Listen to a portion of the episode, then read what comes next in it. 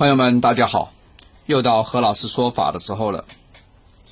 我们这次还是讲讲观音啊？为什么讲观音呢？因为观音呢，在我们中华大地最流行啊，大家对它的认知非常的高啊，场效能非常高。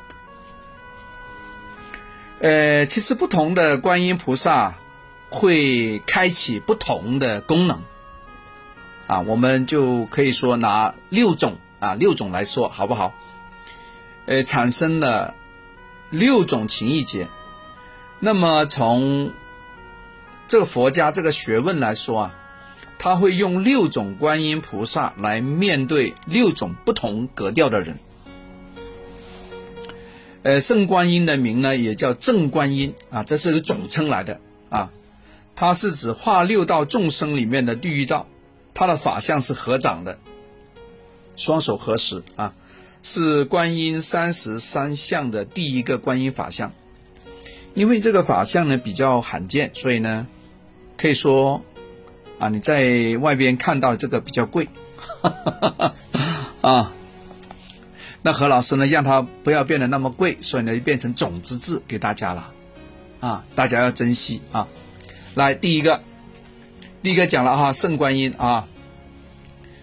圣观音是解决地狱道的，OK，大家明白了哈。第二种呢，就是我们前面说过了，呃，老鼠生肖的本命佛，叫千手千眼观音，啊，大家简简称叫千手观音就可以了。它是画什么的？画恶鬼道的。第三种是马头观音，是画畜生道。所以有一些朋友开车不是太安全呢，有时我们会让他请那个马头观音啊，就是这么来的啊。这个文化呢，在我们东南亚呢非常的多，而在我们中国大地呢，马头观音用的不多。但是大家知道啊，如果开车经常不是太灵光，经常有擦碰的话呢，也可以请这个马头观音的种子字啊。当然了，你请那个种的种子字也可以了哈。好，第三个哈，第四个。十一面观音呢，是画阿修罗道的，化解那个专打架那个道的，啊，要好斗、好勇、要干仗的，OK，就用这个十一面观音。那第五，第五呢是那个不空不空观音，呃，它的功能跟那个准提观音有点像，是画人道的。准提观音呢？以前我也讲过，呃，有些朋友经常睡不好啊，深更半夜会会叫啊，或者说会梦游干嘛的哈，老是睡不安的话呢，哎，也可以呢，在家里挂那个准提观音的种子字啊，准提呀，我以前讲过啊，准提是让你获得美梦的一个观音啊。再来第六，如意轮观音是画天道的。啊，刚才我不是说吗？为什么有时在庙宇里面常哭啊？那是因为你看到的不是人在修行啊，你看到是那种啊，可能是阿修罗道或者说天道的那种灵体在修行啊。一进去看，哇，怎么这么多学生啊？其实你看到的不是真的是人啊，你是看到其他东西在修行啊。啊，明白不？啊，第六是如意轮啊。那有一些朋友说：“诶，何老师，听你这么讲的话，那是不是化人道的话呢？就就拜那个不空啊，对吧？如果身上有一些小东西飞飞飞的，就拜那个千手观音呢？哎，不是这样的。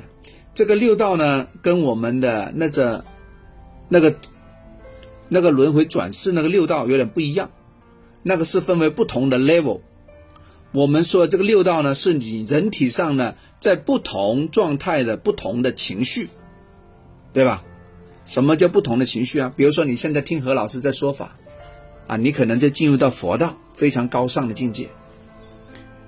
如果听听听，突然有个人猛地冲进来，刚好一脚踩到你了，踢到屁股了，你非常愤怒，你要跟他干，是不是啊？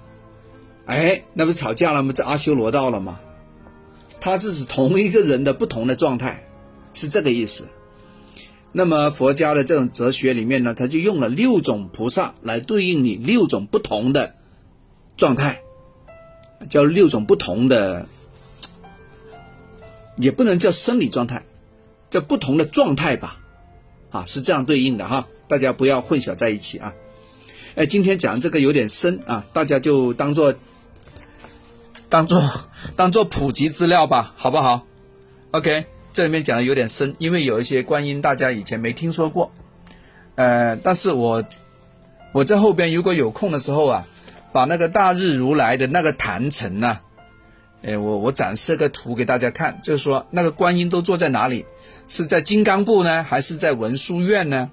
啊，那个千手观音他是在哪个角落呢？对吧？跟他同名的是谁呢？